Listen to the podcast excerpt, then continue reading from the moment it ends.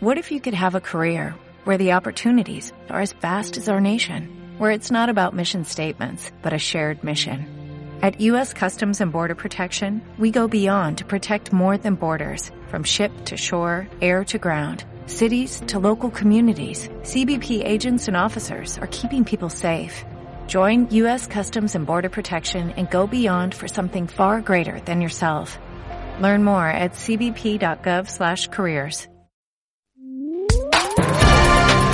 Servicios informativos en CLM Activa Radio con Javier Rodríguez. Hola, ¿qué tal? Comenzamos semana informativa y repasamos la actualidad de proximidad en CLM Activa Radio, lunes 22 de marzo. Y estos son los titulares. Castilla-La Mancha continúa con la estabilización en los nuevos casos por COVID-19. Según los datos del viernes, se registran 158 nuevos casos por infección de coronavirus. Se destinan 115 millones de euros en ayudas directas para las pymes y autónomos de la región en el marco de la batería de medidas que ha supuesto la aprobación de 19 decretos se va a abrir el próximo 27 de marzo, sábado, los centros de interpretación de los parques naturales de la comunidad autónoma. Comenzamos. Noticias destacadas de la región.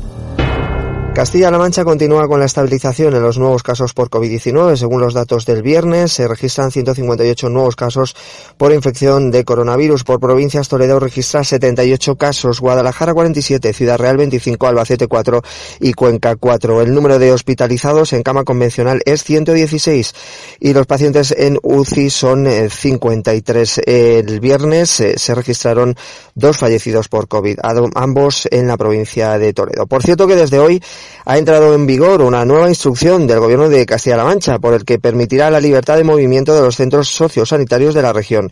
Esto es, eh, las residencias de mayores, ya que pueden hacerlo con todos eh, sus residentes vacunados, ha recordado Emiliano García Paje, presidente de Castilla-La Mancha. Celebrar hoy especialmente que a las 12 de la noche, a las 12 de la noche precisamente, entrará en vigor una instrucción del gobierno de la región que ya va a permitir a, a, las residencias de mayores abrir con libertad. Con limitaciones, con condiciones, como es normal, con precaución.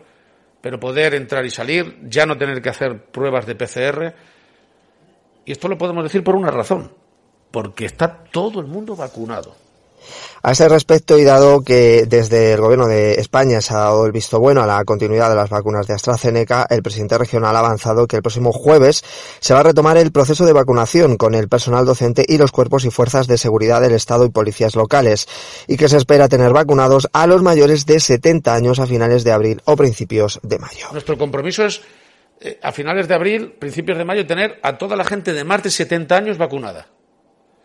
Lo cual significa que teniendo una media de fallecimiento de edad por encima de los 70, 70 y tantos años, eh, habremos, habremos abordado ya a la gente más vulnerable. Y además hacerlo, por supuesto, al mismo tiempo que a los sanitarios, que a los profesionales del sistema social, que a la policía y la Guardia Civil se va a retomar esta, se va a retomar con los policías locales también ahora esta semana y probablemente, vamos, con seguridad, el mismo jueves empezaremos con las citaciones el miércoles a retomar con los docentes.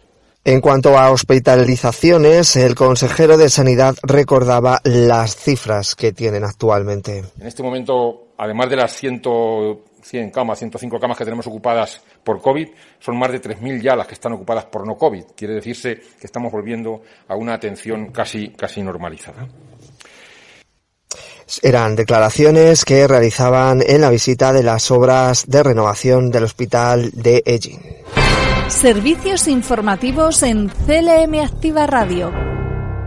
Y la viceconsejera de Empleo, Diálogo Social y Bienestar Social, eh, Nuria Chust, eh, durante su comparecencia en sede parlamentaria en el marco de la Comisión de Empresas y Empleo, donde ha recordado que el Ejecutivo ha movilizado más de 115 millones de euros en ayudas directas para las pymes y autónomos de la región en el marco de la batería de medidas que ha supuesto la aprobación de 19 decretos. De la misma forma que el anterior decreto de 80 millones se tramitó, resolvió y pagó en poco más de dos meses, en apenas tres semanas hemos tramitado y pagado 2.023 ayudas en el marco del decreto dotado con 60 millones de euros por valor de 8,57 millones de euros y tenemos ya en tesorería otros 1.453 expedientes para abordar en los próximos días otro pago de 6,33 millones de euros. Tan solo en los tres decretos de ayudas directas para pymes y autónomos desde el Gobierno de Castilla-La Mancha hemos movilizado 115,54 millones en ayudas directas para pymes y autónomos. Exactamente 59,63 millones para los autónomos de la región y 55,59 para las pymes. Así, en el caso de la hostelería, las ayudas de los tres decretos del Gobierno regional han llegado a 11.928 beneficiarios, lo que supone más del 75% del total de establecimientos hosteleros de la región, con un importe de 30,83 millones de euros invertidos en el sector. Pero además hemos ayudado de manera directa con 31,85 millones a fondo perdido al sector comercio, lo que se traduce en 15.673 ayudas concedidas, las peluquerías, otro sector particularmente afectado, con 4.056 beneficiarios, más de 8,57 millones de euros, las actividades artísticas y culturales, 2.375 beneficiarios, es decir, más de 10,43 millones de euros, y la construcción, 6.200 beneficiarios por más de 11,68 millones de euros. Además de las ayudas directas, la viceconsejera ha subrayado otras medidas puestas en marcha, como las ayudas de contratación de personas que han perdido su empleo como consecuencia de la crisis sanitaria. Servicios informativos. CLM Activa Radio. Y a partir del próximo sábado 27 de marzo ya van a estar abiertos los centros de interpretación de los parques naturales de Castilla-La Mancha, toda vez que hubo que cerrarlos después del temporal Filomena. Así lo avanzaba el presidente regional Emiliano García Paje justo eh, cuando se cumplen cinco años desde que se reabriese al público los centros de interpretación de la red de parques naturales y áreas protegidas de Castilla-La Mancha. El 27 de marzo vamos a reabrir los centros de interpretación que han estado por motivo de la pandemia en suspensión, pero que realmente fueron reflotados hace cinco años. Y en esos cinco años han visto cómo ha tenido un millón de visitantes. Se dice pronto, ¿eh? La mitad de la población de Castilla-La Mancha. Mucha gente que viene a conocernos, no solo por nuestros monumentos, sino también por nuestros espacios naturales. En este contexto ha anunciado también que el próximo mes de abril se incluirá en la red regional de espacios protegidos como nuevos monumentos nacionales dos más, el Morrón de Villamayor y el Carbonífero de Puerto Llano. En el mes de abril queremos además incluir en esta red el Morrón de Villamayor y el Carbonífero de, de Puerto Llano. Llevamos trabajando en ello desde hace tiempo, los dos son muy merecedores y por eso el mes de abril también se dedicará de forma expresa no solo a la primavera en ebullición, sino a nuestra naturaleza eh, en un buen estado de conservación. Castilla-La Mancha cuenta hasta el momento con, 200, con 112 espacios protegidos, dos son parques naturales, siete parques eh, eh, nacionales, 22 con reservas naturales, seis con reservas fluviables. En total abarcan 583.000 hectáreas de superficie protegida.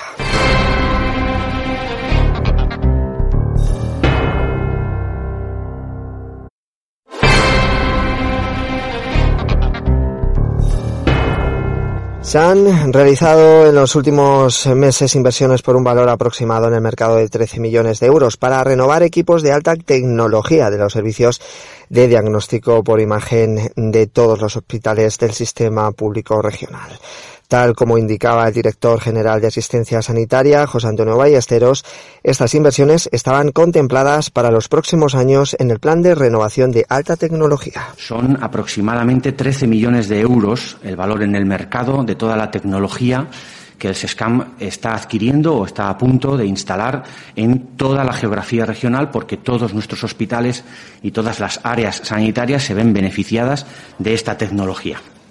Los equipamientos adquiridos aportan importantes mejoras con respecto a los viejos equipos eh, a, los que van a sustituir. Por ejemplo, hay 7 TC de 64 cortes con que son capaces de realizar estudios de cardiología e incorporan sistemas de reducción de dosis de radiación. Asimismo, cuentan con sistemas que impiden que las imágenes captadas se vean alteradas por la presencia de artefactos metálicos. Los equipos adquiridos van a sustituir en la mayoría de los casos a otros 16 Pero no solamente eh, renovamos la tecnología, sino que hemos querido aprovechar y que esto fuera una verdadera oportunidad de mejora para quitarnos de encima la cueva tecnológica en la que estaba inmersa el Servicio Público de Salud allá por el año 2015 eh, y, por tanto, salir del primer grado, el primer punto en la obsolescencia tecnológica del país, así se nos definía en varias escalafones, en varias encuestas, en varios inventarios, y no solo salir de la obsolescencia tecnológica, como les digo, sino que además realizar un verdadero salto de banda tecnológica. Finalmente se han adquirido dos equipos portátiles de radiología digital que incorporan igualmente sistemas de reducción de dosis y uno de ellos además irá con chasis digital directo. Este sistema mejora la calidad de imagen ya que pueden verse en el momento de la realización evitando así su repetición. Dos equipos portátiles irán destinados al Hospital de Ciudad Real y otro para Puerto Llano.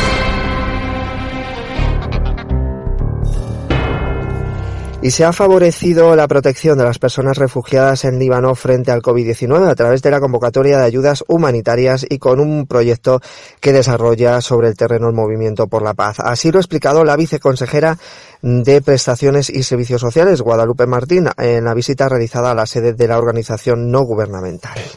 Este año ha habido una presentación de, vamos a dar respuesta a 12, a 12 proyectos eh, que sí tenemos que destacar que tienen una mayor incidencia sobre, en campos de refugiados, campos refugiados palestinos, eh, en el caso vuestro el Líbano, y evidentemente yo sí me gustaría destacar y llamar la atención a todos los ciudadanos y ciudadanas de Castilla-La Mancha que ahí está también nuestro, nuestro trabajo, nuestro concepto de solidaridad y de necesidad también en otros ámbitos que no es en nuestros pueblos y en nuestras ciudades y que evidentemente las necesidades se han visto acrecentadas y la situación de estas personas son de mayor vulnerabilidad si cabe.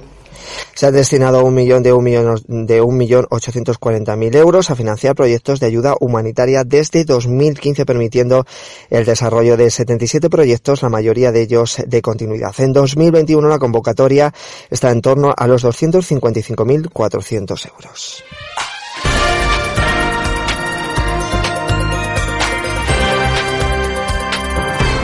Y estas son otras noticias en formato breve. Tres de cada diez activaciones del servicio de emergencias 112 movilizaron en 2020 a las fuerzas y cuerpos de seguridad. El sector sanitario, por su parte, supuso algo más de la mitad de las actividades eh, que se realizaron en el 112, mientras que los sectores de extinción y salvamento, eh, que agrupa organismos, empresas y servicios, se ocuparon de los suministros básicos de electricidad, agua y gas, representaron además un 13%.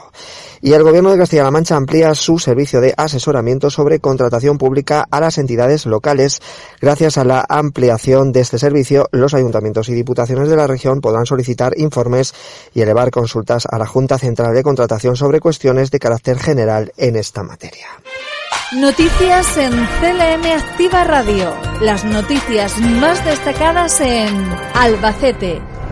Repasamos las noticias por provincias. Empezamos en Albacete. La reforma del Hospital de Gin se ha centrado en varios espacios del hospital en primer lugar y tras los trabajos de desinfección y purificación del ambiente, además de limpieza, se reforzó la estructura de sótano donde se originó el fuego y que afectó especialmente a la zona de urgencias. Así lo detallaba el eh, consejero de Sanidad Jesús Fernández Sanz. Tenido ocasión de, eh, de ver la reforma de una de las plantas de las, de las 64 habitaciones reformadas. Eh, se ve lo que se ve, pero lo que no se ve es tan importante como lo que se ve, como puede ser la climatización o u otras instalaciones eléctricas, etcétera, etcétera. La verdad es que el Hospital de Gina ha sufrido una transformación que era lo que buscábamos después de ese 28 de mayo, la intervención se ha realizado en 62 habitaciones de las cuatro plantas del hospital, un proceso que reforma en el que ha sido sustituido alrededor de 1.500 metros cuadrados de alicatados entre baños y zonas. Igualmente se ha actualizado el revestimiento de casi 2.000 metros lineales. Noticias en CLM Activa Radio. Las noticias más destacadas en Ciudad Real. Y Valdepeñas sigue apostando por mantenerse como destino turístico de calidad, avalado con un sello de garantía. Por este motivo se ha hecho entrega a 11 establecimientos y entidades de la localidad de los distintivos de calidad del Sistema Integral de mm, Calidad Turística Española. Concretamente, se ha renovado en seis establecimientos este certificado de calidad y cinco de ellos han recibido el, el certificado del ciclo número 4, por lo que ya 32 establecimientos y servicios de Valdepeñas tienen este certificado. Hace unas semanas se entregaba a 23 establecimientos de Valdepeñas el distintivo SICTEC, un certificado especial anti-COVID. También eh, hay empresas de la localidad que se van a incorporar a SICTEC solicitando información en la oficina de turismo. Noticias en CLM Activa Radio. Las noticias más destacadas en Cuenca. Y la directora general de Economía Circular de la Consejería de Desarrollo, Marta Gómez, presentó el primero de los planes de acción de economía circular que ha sido uno de los pilares del Gobierno de Castilla-La Mancha. Así lo explicaba Marta Gómez Palenque. En resumen, es un plan de acciones que tiene una parte de acciones transversales y comunes, como las enmarcadas en los ejes de gobernanza, de educación y de consumo, tales como la implantación de los planes de contratación pública verde, el desarrollo de entornos normativos, el impulso a los planes de descarbonización en los ámbitos competenciales de las administraciones, las acciones de concienciación y divulgación en materia, por ejemplo, de consumo responsable y de gestión de residuos. También contiene acciones específicas para cada una de las áreas, donde podemos destacar desde acciones en el ámbito del turismo circular hasta el diseño y construcción de plantas de reciclaje, pasando por estudios de investigación en ecodiseño y en materiales. Para cada área de implementación se han definido los sectores estratégicos y aquellos puntos claves en los que podemos empezar a potenciar la economía circular. Eh, un sector clave, por ejemplo, para la provincia de Cuenca se ha identificado el agroalimentario y el turismo. En Cuenca Capital se van a hacer proyectos de turismo circular y se van a potenciar acciones de adaptación y mitigación al cambio climático, acciones de valorización energética de residuos y acciones de desarrollo de plantas de reciclaje. Hay muchos proyectos ya diseñados que serán implementados. Eh, junto eh, con, con, otros actores como la Diputación Provincial de Cuenca en el Parque Tecnológico de Economía Circular y se van a potenciar los proyectos de bioeconomía forestal y de valorización energética de residuos. Para determinar el cumplimiento de la consecución de los objetivos fijados, se establece un mecanismo de evaluación que será realizado por la Consejería de Desarrollo Sostenible. Noticias en CLM Activa Radio. Las noticias más destacadas en Guadalajara y se va a poner en marcha un nuevo servicio de recogida de aceite de cocina usado y textiles domésticos. El Pleno de la Diputación de Guadalajara ha aprobado hoy la autorización al Consorcio Provincial de Residuos para poner en marcha servicios de recogida domiciliaria selectiva de aceite de cocina usado y de restos textiles de origen doméstico en los municipios o mancomunidades de la provincia que lo soliciten. La propuesta del diputado delegado del Consorcio de Residuos y vicepresidente primero de la Diputación, Rubén García, ha salido adelante con todos los votos a favor.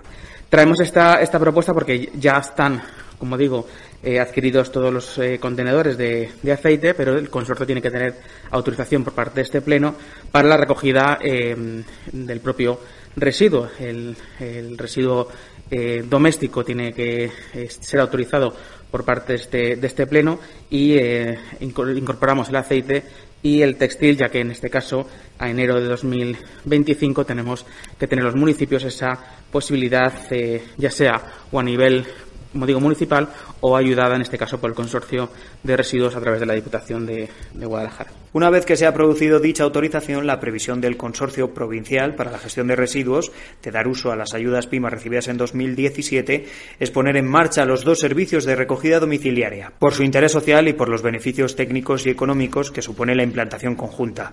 La recogida de ambos tipos de residuos domésticos es municipal y será obligatoria a partir del 1 de enero de 2025. Es una información de los compañeros de prensa de Diputación de Guadalajara. Noticias en CLM Activa Radio. Las noticias más destacadas en Toledo.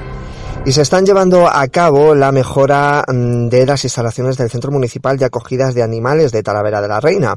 Así se han terminado los cheniles eh, de perros cachorros, de gatos, se han reparcelado cuatro solares con lo que se ha conseguido ocho parcelas de esparcimiento de animales. En sendas parcelas se han construido un total de 25 casetas. En otro orden de asuntos, próximamente se va a incorporar un veterinario municipal para cubrir una plaza convocada hace varios años que quedó desierta. De este modo dotará de una mayor capacidad asistencial al centro. Y en sucesos, la Guardia Civil auxilia a un senderista en el paraje Cabeza del Conde, la localidad de La Estrella. Agentes del puesto del puente del arzobispo recorrieron 500 metros a pie por una zona abrupta hasta llegar al lugar donde se encontraba. La mujer fue trasladada en camilla por los guardias civiles y los servicios médicos.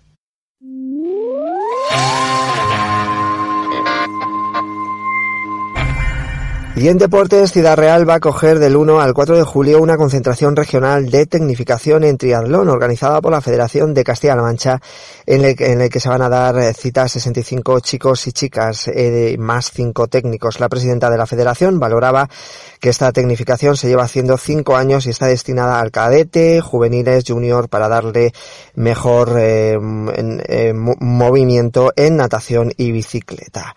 Este año, tras el parón en la competición, el pasado, del pasado año ya están retomando las pruebas del calendario de la Federación que en Ciudad Real contempla el quinto duatlón urbano que se va a disputar el 30 de mayo.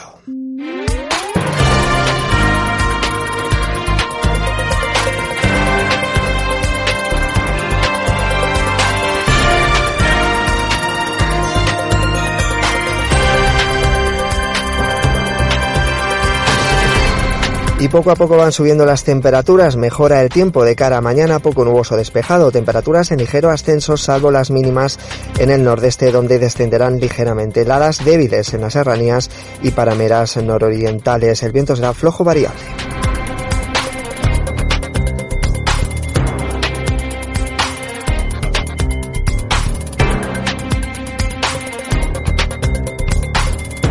Y en cultura, el Teatro Municipal Marcelo Grande de Tomelloso va a coger el próximo 27 de marzo, el sábado a las 6 y media de la tarde, el espectáculo musical Recuérdame, el tributo a Coco y al Día de los Muertos de, Mex de México, un montaje de la Compañía Nacional de Teatro Musical Broadway dirigido por Pedro Pomares, el espectáculo con grandes voces en directo y bailarines acróbatas.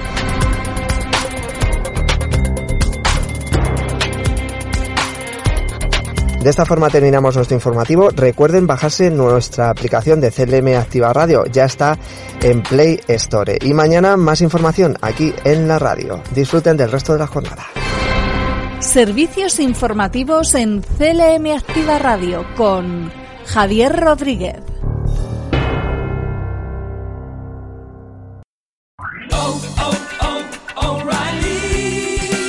You need parts? O'Reilly Auto Parts has parts. Need them fast? We've got fast. No matter what you need, we have thousands of professional parts people doing their part to make sure you have it.